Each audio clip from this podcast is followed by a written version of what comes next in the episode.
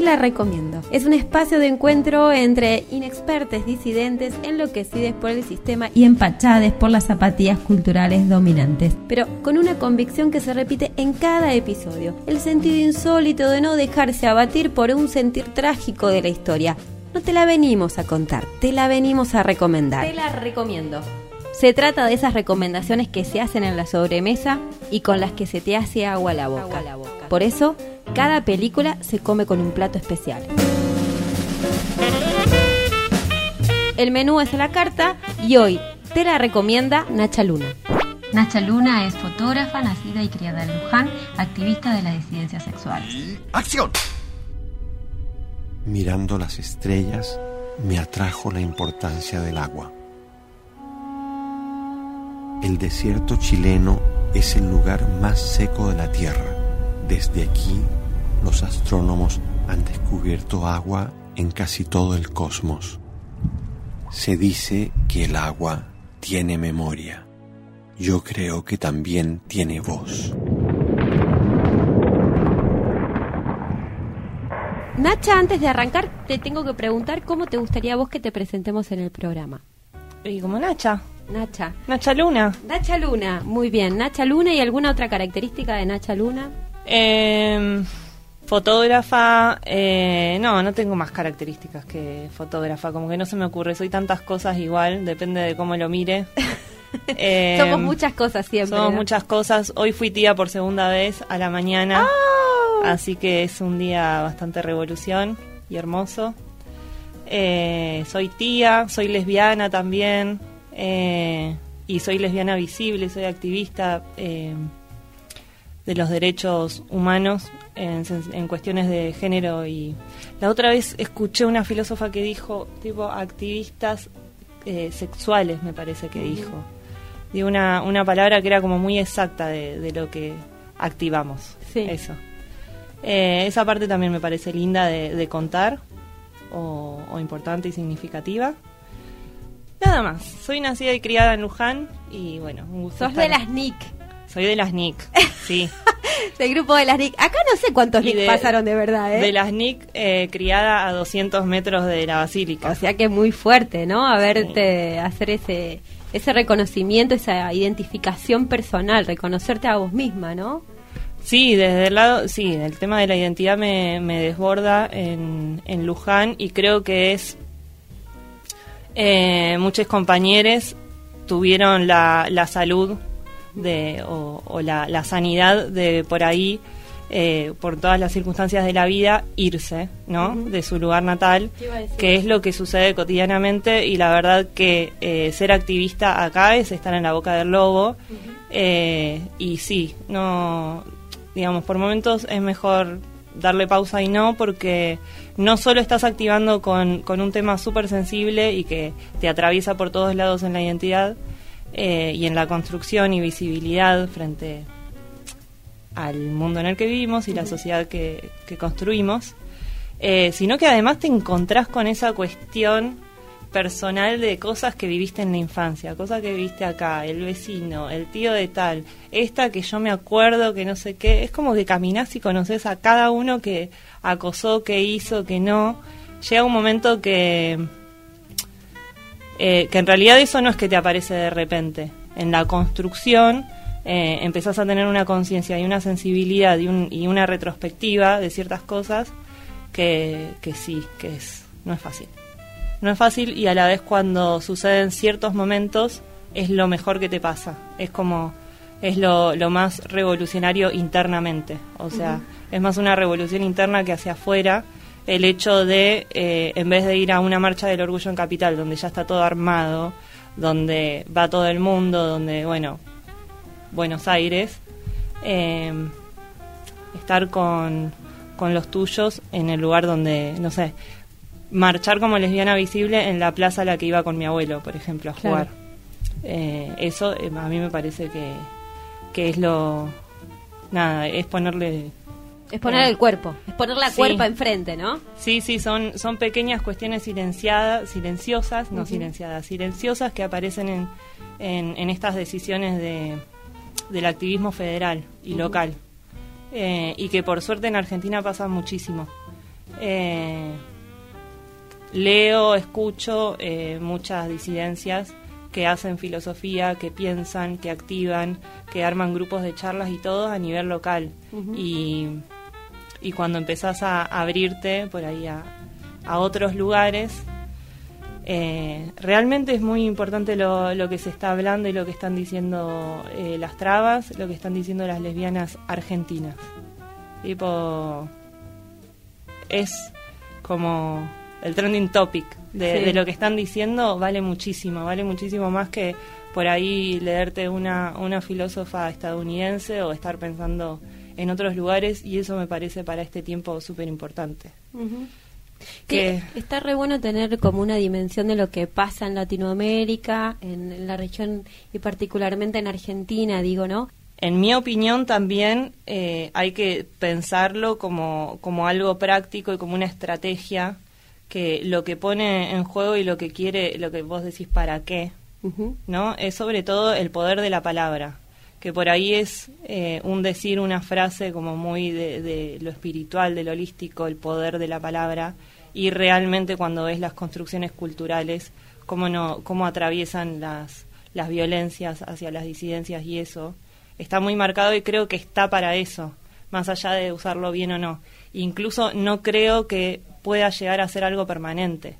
Me, me resulta que el vocabulario inclusivo ni siquiera sé si va a ser algo para siempre, algo que lo tenemos que aprender, eh, incorporarlo y que suceda. Como me parece que es un tiempo de, de estrategias y de estar buscando esas formas nuevas de comunicarnos para romper con el binarismo, para romper con ciertas cuestiones que hay en la comunicación y en realidad todo eso para qué porque es súper importante cómo nos comunicamos cómo nos hablamos para todo esto es la parte casi más importante no es la más importante porque la más importante creo que son los cuerpos eh, y otras cuestiones pero tiene que ver más con eso que con decirlo bien, decirlo correcto. Creo que hay muchísimas formas de ser respetuosos, eh, de preguntar, ¿no?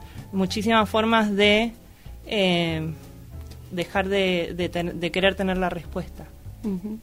Sí, además que, creo que es una práctica que, que trans, Claro, el lenguaje es una forma en la que nos comunicamos, no es la única, como bien decís vos, yo acuerdo, y que además si elegimos el lenguaje inclusivo, pero después en otras prácticas no podemos hacer rupturas, es solamente un maquillaje, ¿no?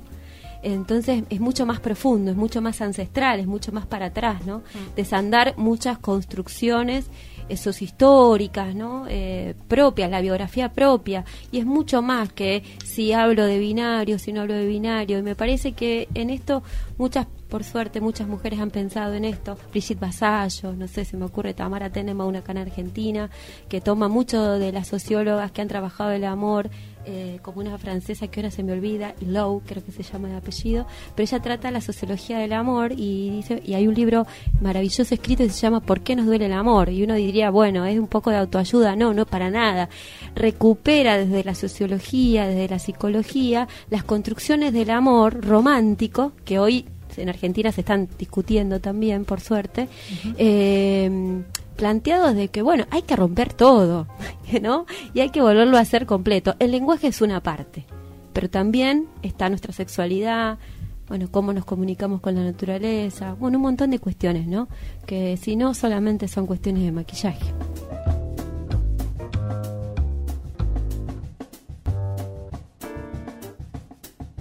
Yo creo que la película que vos tenés para, para presentar, recomendar hoy, recupera mucho lo que hicimos como preludio de la presentación. En, todas las partes era como, bueno, esto en la peli está en tal parte. sí, sí, sí, tal cual. Pero bueno, te voy a dejar a vos que presentes cuál es la película que nos vas a recomendar en este. Te la recomiendo.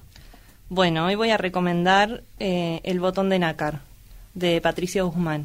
Es eh, su director, que mm, es el, el mejor director de cine documental que conozco es uno de los mejores, es un grande de, lo que hizo y tanto esta película como eh, otra película que me dijeron que son parte de una trilogía, eh, la otra que también vi que, que, vendría acompañada con El botón de nácar, eh, se llama Nostalgia de la Luz, que también tiene un nombre súper hermoso. Nostalgia de la Luz del año 2010, es una película realizada en el desierto de Atacama, en el norte de Chile. Une las reflexiones del cineasta con la de los astrónomos, arqueólogos y sobrevivientes de la represión neofascista en su país. Esta ha sido la temática a la que ha regresado y retomado Guzmán desde diferentes ángulos. Bueno, en principio pensaba que en este programa para recomendar esta película, y que no soy muy buena recomendando películas para cine ATP, ¿no? Para no, no, sé si es una película, no la recomendaría para divertirnos, para distraerse, para eh, un, para hacer unos pochoclos, como creo que es un cine que va por otro lado, que atraviesa otras cuestiones y que eh, viene a potenciar todo lo que lo que por ahí la investigación documental o, lo que un museo o lo que un antropólogo intenta brindar ¿no? en, ese servicio y en, esa investigación. Creo que este cine documental y el que hace Patricio Guzmán eh, viene a sintetizar lo que sería un paseo por un museo, por ejemplo, y en vez de dejarnos todo estático, nos llena de, imágenes, de sonidos, eh, de poesía, eh, y con todos esos elementos lo que está haciendo es contarnos quién es Chile. Claro. Patricio Guzmán atrajo la atención internacional con su trilogía La Batalla de Chile, que apareció entre 1976 y 1979, y relata el proceso político desde que Allende y la Unidad Popular asumieron el poder en 1970 lo, flash, digamos, lo que más me gusta eh, de esta peli, lo que me gustó mucho es que eh, vos decís, bueno, es una, una peli que habla sobre la identidad chilena, ¿no? Em, sin embargo, pasa muchísimo tiempo hablando del agua. O sea, por ahí te quedás así y tenés un montón de rato viendo los diferentes estados del agua, desde sólido a líquido, eh, al, vapor. Eh, y entonces arranca por un elemento muy elemental de vida y cuando vos decís, bueno, ¿para dónde va a ir, cómo va a continuar? Nos lleva a hablar del el universo y el espacio. El agua, el límite más largo de Chile, también guarda el secreto de dos misteriosos botones que se encuentran en el fondo del océano. En ella están las voces de los indígenas patagones, los primeros marineros ingleses y también los prisioneros políticos creo que el flash de este relato es también como la cosmovisión desde donde presenta la identidad chilena eh, y la conciencia que tiene de, eso y otro elemento de, Guzmán que me gusta muchísimo y que mucha paciencia hay que tener es la, lentitud del relato y es una lentitud que hace que el relato sea muy personal digamos creo que ahí ya es la primera cosa para para identificar o empezar a hacer analogía de lo que veníamos hablando. Eh, creo que son cuestiones personales y, su relato es muy personal. Él arranca en, en alguna de las partes, eh, bueno, hablando todo el tiempo de vida. Eh, una de las primeras historias que trae es una anécdota de chico. El océano me causa admiración y al mismo tiempo miedo. Esto tiene que ver con mi infancia. Durante un verano, uno de mis amigos del colegio se lo llevó el mar. Su cuerpo nunca apareció. Fue mi primer desaparecido.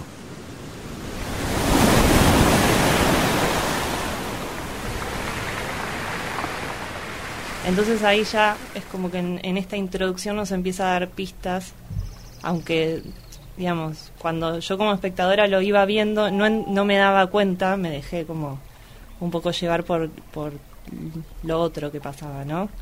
Eh, pero bueno, de a poquito él te va tirando pistas hasta llegar eh, al, al medio de la situación que es hablar de la conexión que hay con las desapariciones, perdón, las desapariciones eh, del gobierno de, facto de Pinochet, del golpe de Estado, em, con lo que fue el exterminio de los pueblos originarios, ¿no?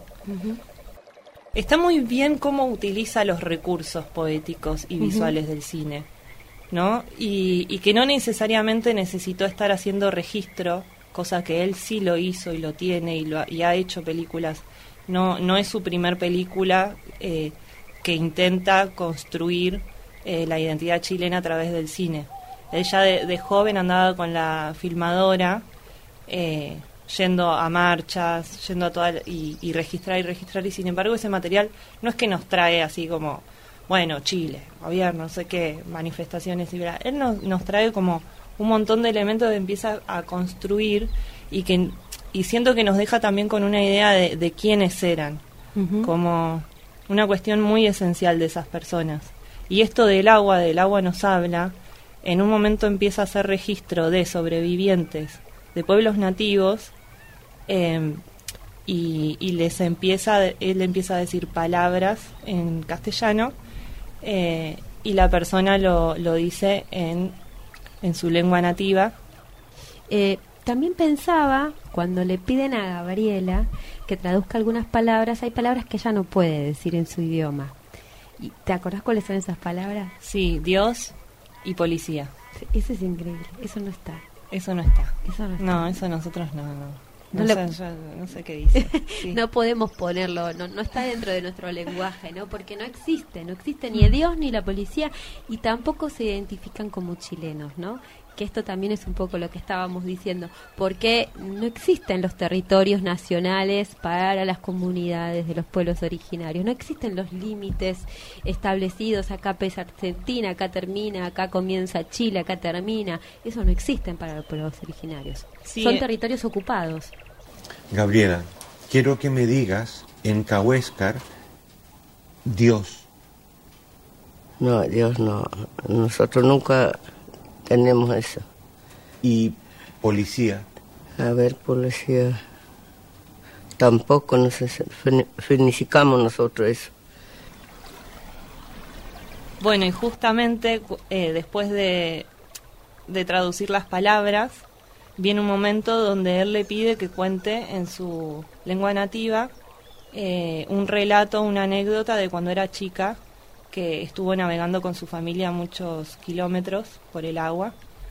Eh, en el momento donde ella empieza a hablar, a contar este relato, vienen los subtítulos para que entendamos lo que dice en castellano. Eh, y las imágenes son todo el tiempo de agua, de montaña, como si estuvieses arriba de, de- del bote donde ella iba. Y a mí, cuando lo vi por primera vez, me dio la sensación de que su lengua nativa hablaba como el agua, como que los sonidos es un balbuceo, que todo el hay momentos en eh, en el medio de la película donde todo empieza como a, a hacer a amalgamarse, ¿no? Como eh, el dialecto nativo parece como si fuese alguien hablando abajo del agua. eh, después aparece un, un artista que, que empieza a hacer sonidos con la boca y él nos, nos pone ese cántico de, de una persona con imágenes de, de burbujas bajo el agua. Y bueno,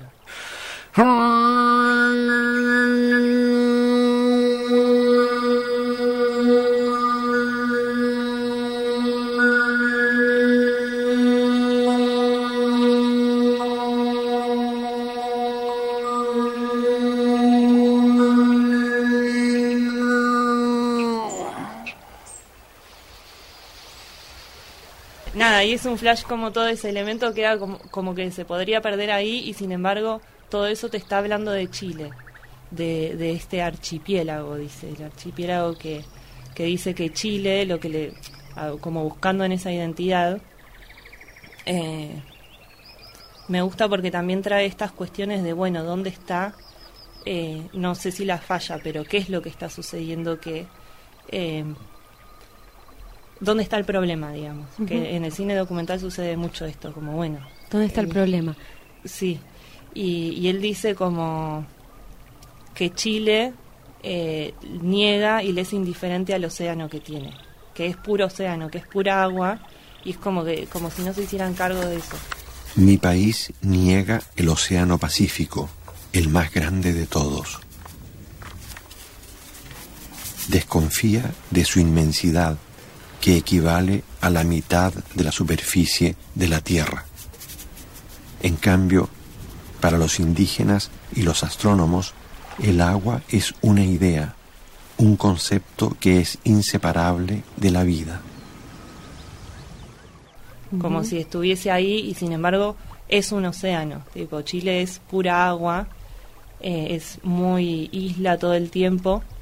Eh, y también muy, muy genial estas cuestiones de volver a, eh, a un, un, documental tan político que no para de hablarnos de, de una cuestión de naturaleza, de geografía, de territorio, de, de cómo todos esos elementos de tierra, agua, vegetación, también construye a las personas, construye a las comunidades, eh, las culturas. La identidad propia, ¿no? La identidad propia y en, en, ese construir la identidad propia, muy terrenal, se entiende de otra manera el impacto que tuvo eh, el exterminio, ¿no? El impacto que tuvo el encuentro, la llegada de, de europeos, tanto eh, en el 1500, en 1400, como eh, lo que fue en el siglo XX eh, el golpe. Es que elegiste una película, yo creo que desde que comienza hasta que termina, da tantos elementos de, tantas cosas que yo me, me, vine como llena de preguntas también, ¿no? Y de mucha sensibilidad, porque todo comienza con mostrar un pedazo de nácar que de dentro guarda una gota de agua y a partir de eso que la vida no llega a partir de un cometa, trae el agua a estas tierras, crece el agua y a partir del agua los pueblos que habitan en el agua en el sur de Chile, eh, los pueblos del agua, como él les dice, y esos pueblos que fueron eh, aniquilados, pero por otro, otro lado, el, esta agua que guarda memoria trae también a la costa el cuerpo de una mujer que había estado desaparecida por la dictadura, ¿no?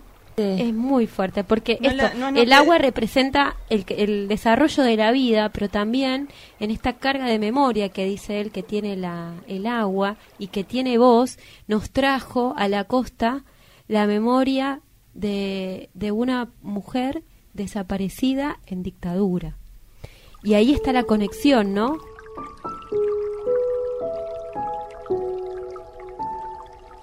Este, este documental de identidad trae la memoria todo el tiempo y te demuestra las veces que también perdemos la memoria.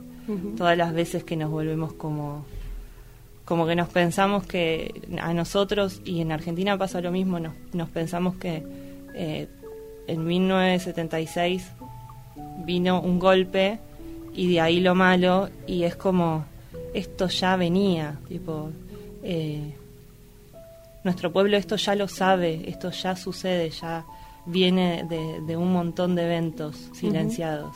Y ahí está la memoria del agua, y la memoria del agua lo, sabe, y si escuchamos el agua lo vamos a vamos a escuchar las voces de esos de esos muertos y esas muertas, ¿no?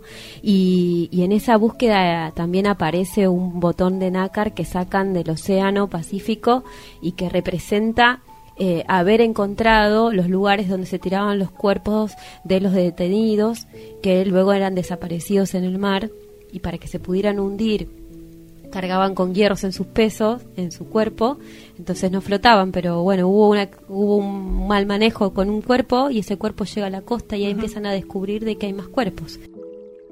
Algunos oficiales de la dictadura confesaron que tal vez algunas personas habían sido lanzadas al mar. Apareció un botón adherido a un riel. Este botón es lo único que queda de alguien que estuvo ahí. Es probable que haya muchos otros botones en el océano. Sí, también ese, ese elemento de, de, cine que usa, que es la performatividad, y que Guzmán, a partir de los relatos eh, de testigos eh, y recopilación de, bueno, de lo que sucedió de forma oral, lo que hace es representarlo. Es como, yo tuve que ver cómo era eso y nos muestra, eh, lo vuelven a representar todo, ¿no? Y eso a mí me parece como eh, es un flash, es extremo, es doloroso. Em, la palabra nostalgia está todo el tiempo también, tanto en esta, en esta cuestión del agua como en todas este, estas cosas que nos cuenta. Eh, y también es, creo que dentro de, construir la, memoria y de traer todas estas cuestiones identitarias eh, de un pueblo, de una sociedad, eh, es, es necesario también con el tiempo aprendí a que es necesario eh, ponerle el lugar adecuado a esa nostalgia, a esto que nos puede generar tristeza, a esto que es y que es necesario hablarlo y que no, no termine siendo como un lugar a donde que sea una construcción de nuestro temperamento como sociedad, sino que son relatos que, que me parecen necesarios pasar, eh, poder hablar de estas cosas y poder mostrarlas de esta manera, etcétera. Eh, hay en algún lugar que me inspira muchísimo, que me mueve muchísimas cosas y siento que, que en algún punto son relatos que les poniéndole un poco de ética moral que deberíamos todos acceder a estos relatos como eh, tendría que ser sí es un cine que está hecho para para que todos accedamos a este conocimiento me hace acordar también hace poco nosotros en un capítulo, el capítulo 20 que recomiendo, de Te la recomiendo, eh, vino Adriano Prandi, recomendó La Nación Clandestina, es una película de Jorge de San Ginés, es boliviano, y también hay una recuperación desde, desde la historia argumental de esa película eh, en relación a las comunidades bolivianas y la llegada de las dictaduras. Y ahí se vuelven a enfrentar esto, esto que pasa en Chile, pasa en Bolivia, pasa en Argentina, y, lo podemos ir como reconstruyendo desde el cine, desde la literatura, desde la música. No es una historia que eh, me parece que no nos habla solamente del pueblo chileno, nos habla de los pueblos latinoamericanos a todos, me parece, que, está ese mensaje también de fondo. Sí, ayer volví a mirar la peli y pensaba como tendría que haber un Patricio Guzmán por eh, país, algo así. Vos sos fotógrafa. Sí. Eh, tu, tu, formación de fotografía te hace ver cosas que quizás el que no tiene el ojo de fotógrafo fotógrafa no lo tiene. ¿Qué cosas ves vos en, esa, en esta película? Desde, tu ojo como, como persona que sabe manejar una cámara. Mm, la, sí, cómo utiliza la cámara él, lo que me gusta mucho es lo, lo impecable y sincero que es, como eh, lo que veo como fotógrafa es eh, un, un, director de, imagen y sonido que, que no necesita eh, que no necesita usar efectos especiales o cuestiones muy llevadas a, a, lo imposible, ¿no? Y entonces me gusta mucho este tipo de, personas que, que hacen que utilizan esta prolijidad en el, en el relato y con una simpleza eh, hay imágenes muy prolijas y muy hermosas. Digamos que en el, en el armado yo sé que son muy difíciles, que todos los elementos que utiliza no es fácil llegar a ese tipo de imágenes. Eh, y que, bueno, como vuelvo a decir, eh, justo es un género donde las imágenes pueden ser cualquier cosa, porque lo que más importa es el registro en el cine documental, es el registro de lo que sucedió. Eh, y sin embargo acá eh, creo que este documental es parte de una época donde no solo el registro está dentro del documental, sino que empezamos a ver eh, alta calidad de imágenes, ¿no? Como imágenes de, no sé, de, naturaleza, que sería tipo en National Geographic, ponele. Y él las utiliza de una forma como muy sutil, muy, muy impecable eso. y no con mucho, como ahí tranqui, sin creo que es una como una prolijidad y una perfección, pero que no tiene ambición. Tiene como más el cuidado de la poesía y de que quien mire la peli, eh, al tener tanta lentitud y tanta simpleza al relato en ciertas cosas, es impactante y es impactante desde ese elemento, desde la calidad fotográfica.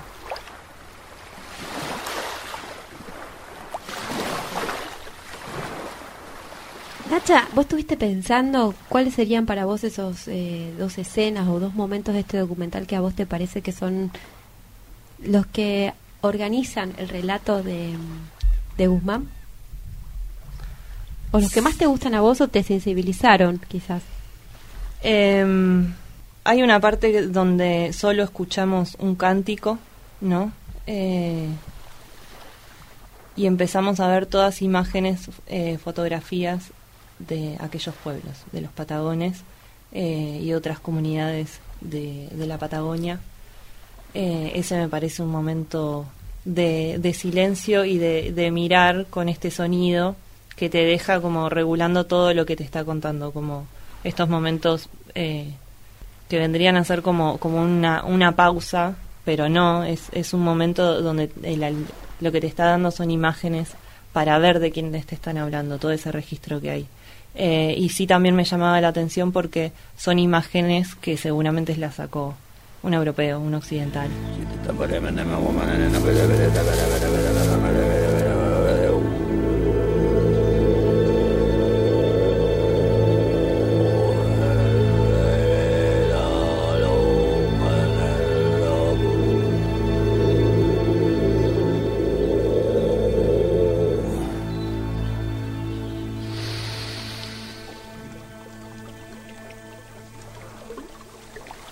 Que no nombramos y que sí me impactó, eh, digamos, hay otros momentos que son mucho más zarpados y ya hablamos, pero el hecho de que él convocó a un artista porque nunca había visto de chiquito eh, un mapa de Chile entero, que siempre se veía como fraccionado.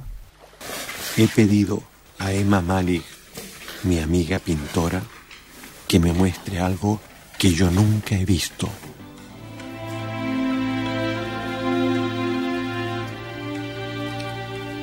Desde que era niño, jamás he podido ver una imagen entera de mi país. En los colegios no había muros tan grandes para un país tan largo. Era necesario dividir Chile en tres partes, el norte, el centro y el sur, como si fueran tres países. Eh, y ese elemento me llamó mucho la atención, que lo, que lo utilice, que por ahí para el relato documental tiene otras cosas muchísimo más eh, ricas, pero ese elemento me pareció súper importante de, de decir como, no sé, esa organización que utiliza para armar este relato, de hablarnos del agua, el agua la isla, el mar, el Pacífico, el cosmos, los planetas también tienen agua, baja y dice como ah, la tierra, bueno, el territorio, nunca lo vi completo.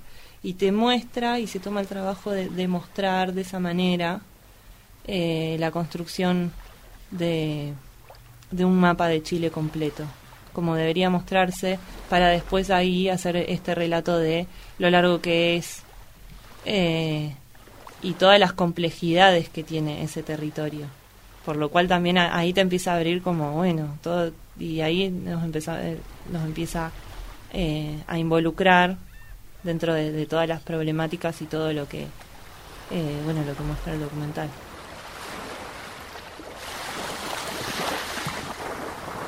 ¿Pensaste mm, con qué comerías esta película? Este, esta película documental, ¿lo tenés anotado? Eh, le pregunté a una amiga que la abuela era chilena y me dijo que cuando iba a visitar a la, a la abuela que descendiente mapuche, eh, hacían la once, se dice en Chile, que la once es la, la meriendcena que hago en casa.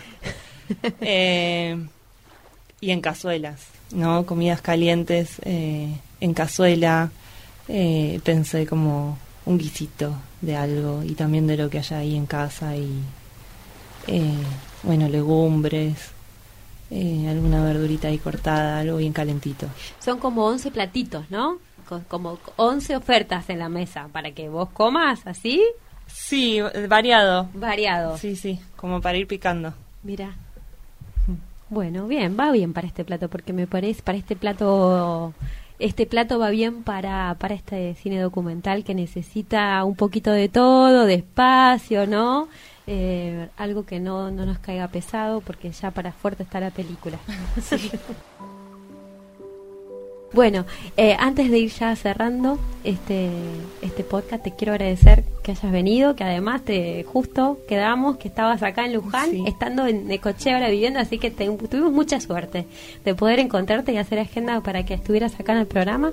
Eh, agradecerte la película, realmente, porque me gustó muchísimo verla. Eh, la había escuchado nombrar, pero no, no la había visto, así que Estoy muy contenta de haberme encontrado con esta película. La verdad te agradezco mucho que la hayas elegido. Eh, me dejó muy sensible, me dejó muy emocionada la película, así que yo también la recomiendo. Me sumo a la recomendación de Nacha porque vale la pena verla, así que esperemos tentar a, a que la vayan a buscar, que es muy fácil además de encontrarla porque se consigue por YouTube. ¿Y pensaste con qué tema musical cerrarías vos este programa? Quiero dar agradecimientos a Mariano, a Ivana, eh, a la sincronicidad de, estar acá y, poder estar eh, en el programa. Y muchísimas gracias por invitarme y por también hacerme volver a ver esta peli. Que, bueno, que la vi hará cuatro años, no la volví a ver y, siempre sabía que era una del, top, hay de las que más me gustan y marcaron también. Eh, y bueno, y ahora me vino muy bien estoy muy emocionada también y estar refrescada de fin de año también estando cerca del mar, eh, tener que, volver a, esa información y, a este cine. Eh, y cerraría con algún sonido de agua, como, como también podemos escuchar en la peli, que aparece muchísimo. Y se me ocurre Violeta Parra también, para acompañar una guitarra. Excelente. Que podría, podría estar ahí.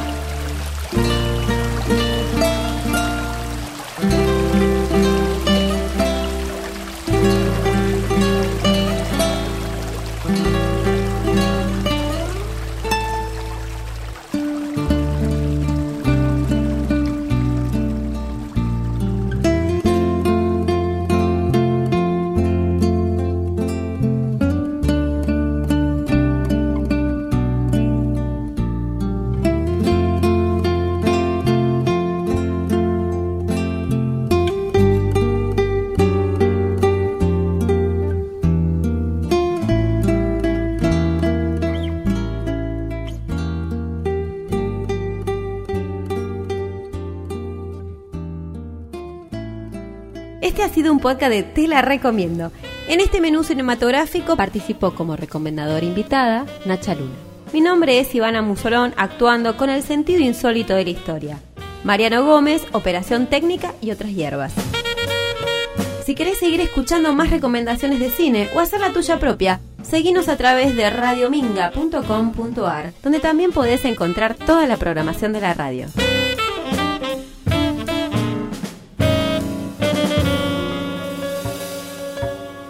Radio Minga, la radio de la cooperativa Ladran Sancho. ¡Corten, corten!